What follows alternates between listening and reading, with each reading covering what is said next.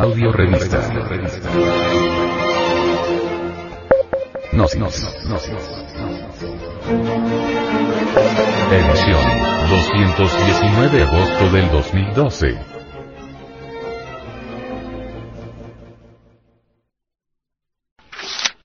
El ególatra no se conoce.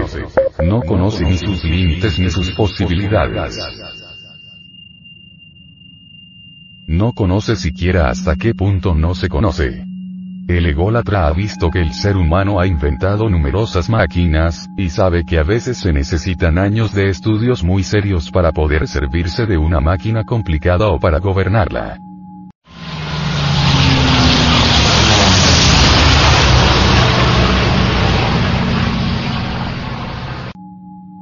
Pero en cuanto se trata de sí mismo, olvida este hecho, aunque él, como todos sus semejantes, sea una máquina más complicada que todas las que se han inventado. El ególatra está lleno de ideas falsas sobre sí mismo. Ante todo, no se da cuenta que es realmente una máquina. ¿Qué quiere decir? Que el ególatra como todos los seres humanos sea una máquina, Quiere decir que no tiene movimientos independientes ni interior ni exteriormente. Es una máquina puesta en movimiento por impresiones o impactos exteriores y por influencias interiores.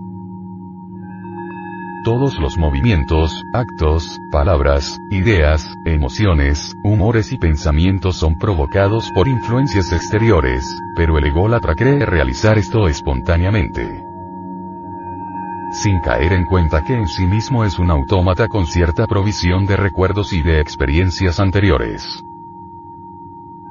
El ególatra también se arroga el poder que puede hacer. Este es el primero de los falsos poderes que piensa que tiene. Todo lo que cree hacer, en realidad le sucede.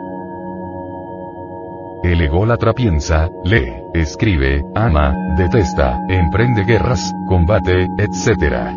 En realidad, todo esto le sucede. El ególatra no puede pensar, hablar ni moverse como quiere. Es una marioneta, como todos los seres humanos, tirada aquí y allá por hilos invisibles. Pero él como ególatra, por serlo, no lo comprende así. Si por un instante, o segundo, observara su lamentable estado, podría aprender mucho sobre sí mismo, y tal vez las cosas empiecen a cambiar para él. Pero como no puede, debido a su endiosamiento al ego, por lo tanto, su mecanicidad, no la acepta como un hecho, entonces no puede tener conocimiento de sí y esto hará que las cosas no cambien para él. Así pues, el ególatra es una máquina, pero una máquina muy especial, y es una máquina especial porque si observara su letal situación llegaría a descubrir por sí mismo que es una máquina. Y si se da plena cuenta de ello puede hallar los medios para cesar de ser una máquina. El ególatra, para dejar de cargar esta triste realidad, debe saber que él como todos sus semejantes, no es uno, sino que es muchos. Pues no tiene un yo único, permanente e inmutable. Cambia continuamente. Un momento es una persona, en el momento que sigue es otra, poco después una tercera, y así sucesivamente. Lo que le crea a él la ilusión de su unidad o de su integridad es, por una parte, la sensación que tiene de su cuerpo físico, por otra parte su nombre, que en general no cambia, y por último cierto número de hábitos mecánicos implantados en él por la educación, o adquiridos por imitación. Al tener siempre las mismas sensaciones físicas, al oírse llamar siempre con el mismo nombre y al hallar en sí los hábitos e inclinaciones que siempre ha conocido, se imagina permanecer el mismo. En realidad no existe unidad en el ególatra ni en el ser humano en general, no hay un centro único de comando, ni un yo permanente. Cada idea, cada sentimiento, cada deseo, cada yo sigue automáticamente a tal otro y algunos aparecen acompañados de otros. Pero no hay en ellos ni orden ni sistema. Algunos grupos de yo tienen entre sí lazos naturales que el ególatra ni remotamente sospecha, por ser ególatra, aun cuando esos lazos se deben a asociaciones accidentales, recuerdos fortuitos o asociaciones totalmente fantásticas. Cada uno de esos yo representa en un momento dado, una ínfima parte de las funciones psicológicas del ególatra y del ser humano en general, pero cada uno de esos yo, cree representar al todo. Cuando el ególatra dice yo, tiene la impresión de que habla de él en su totalidad, pero en realidad, hasta cuando cree que es así, no es sino un pensamiento pasajero, un sentimiento pasajero o un deseo pasajero. Unos minutos después puede haberlo olvidado completamente y expresar con la misma convicción una opinión, un punto de vista o intereses opuestos. Lo peor es que el ególatra por endiosar al ego, no cae en cuenta de tal cosa. En la mayoría de los casos da crédito al último yo que ha hablado, mientras un nuevo yo, a veces sin relación alguna con el presente, expresa con más fuerza, su opinión o su deseo. El ególatra, por su condición de adorar al ego, no cae en cuenta que olvidó a su divinidad interior y que está bebiendo en la copa de la locura, pues se ha revelado en contra de su propio ser, su mónada o Dios íntimo. El ególatra así como el total del género humano está aprisionado en muchas entidades tenebrosas que le arrebataron poco a poco su luz verdadera, y esto ha sido la desgracia de esta pobre humanidad. Este ha sido una desgracia que se ha ido perpetuando en la raza humana a través del ciclo de los retornos del ego, fortificándose en este proceso dentro de la criatura humana, y disminuyendo, cada vez más, el porcentaje de conciencia. El ególatra, debido a su fascinación con su propio ego animal, no alcanza a percibir que el dolor que embarga a la humanidad actual, que la mantiene en la desesperación espantosa, se debe a los defectos de tipo psicológico que lleva en su interior, pues cada uno de ellos origina el dolor, la miseria, la enfermedad y lo que es peor, hace sufrir a los demás. El ego, el elemento inhumano que el ególatra tanto adora, lo tiene subido en un estado de sueño de la conciencia como a todo su prójimo, en todas sus contradicciones que cubren la extensión de su triste vida, lo peor es que actúa en el sueño y no sabe que duerme. La vida humana se basa en el sueño, pero el ególatra niega la posibilidad de despertarse. No entiende esta idea, por lo tanto no ve la realidad como es, y por decirlo así, no lo toma al pie de la letra.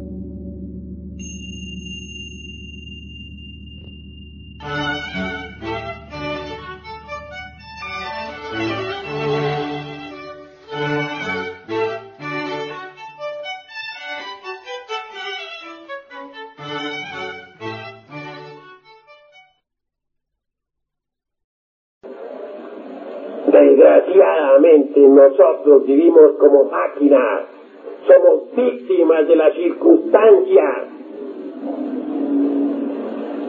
No hemos aprendido a determinar circunstancias, antes bien somos víctimas de ellas. Somos como leños arrojados en el furioso mar de la existencia. Vamos de aquí para allá sin saber de dónde venimos ni para dónde vamos. Esa es la cruda realidad de la vida. Trabajamos, luchamos, buscamos el dinero para comer, para vivir, para sostener la familia, etc. Y así morimos infelizmente sin saber realmente para qué hemos vivido ni por qué hemos vivido. Ha llegado el momento en que nosotros nos volvamos más serios, porque hasta ahora no hemos aprendido a ser serios. Somos el producto del ambiente.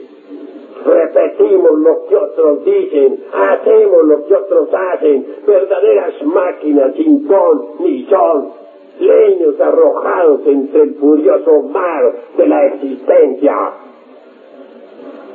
Tenemos nosotros métodos en nuestra escuela por medio de los cuales ustedes podrán ver, oír, tocar y palpar esto que estamos diciéndoles. Los invitamos de verdad a venir a nuestros estudios. Si ustedes ingresan a nuestros estudios, no les pesará, porque se conocerán a sí mismos y podrán transformarse radicalmente. Un hombre es lo que es su vida. Si un hombre no cambia su vida, está perdiendo el tiempo miserablemente. Uno no puede cambiar su vida si no trabaja sobre su propia vida. Solamente es posible cambiar cuando disolvemos todos esos yoes que llevamos dentro, todas esas otras personas que viven dentro de nuestra persona. Si así procedemos, veremos cómo se terminará la ley de recurrencia para nosotros. Lo más digno, lo más decente que tenemos en el fondo de nosotros mismos es la esencia, la conciencia. Desgraciadamente esta se halla embotellada entre todos esos yoes, entre todas esas otras personas que dentro de nuestra persona misma viven. Cuando nosotros quebrantemos esos, esos yoes, entonces la conciencia quedará liberada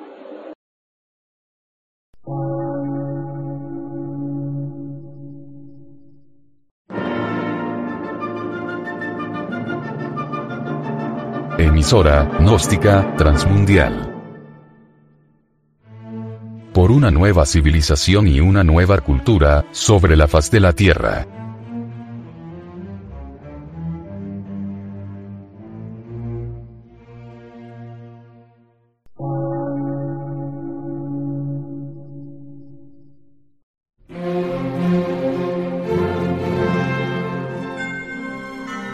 Medio de radiodifusión científico, artístico, místico y filosófico, de la Asociación Colombiana de Centros de Estudios Gnósticos, Antropológicos, Psicológicos y Culturales. A.C.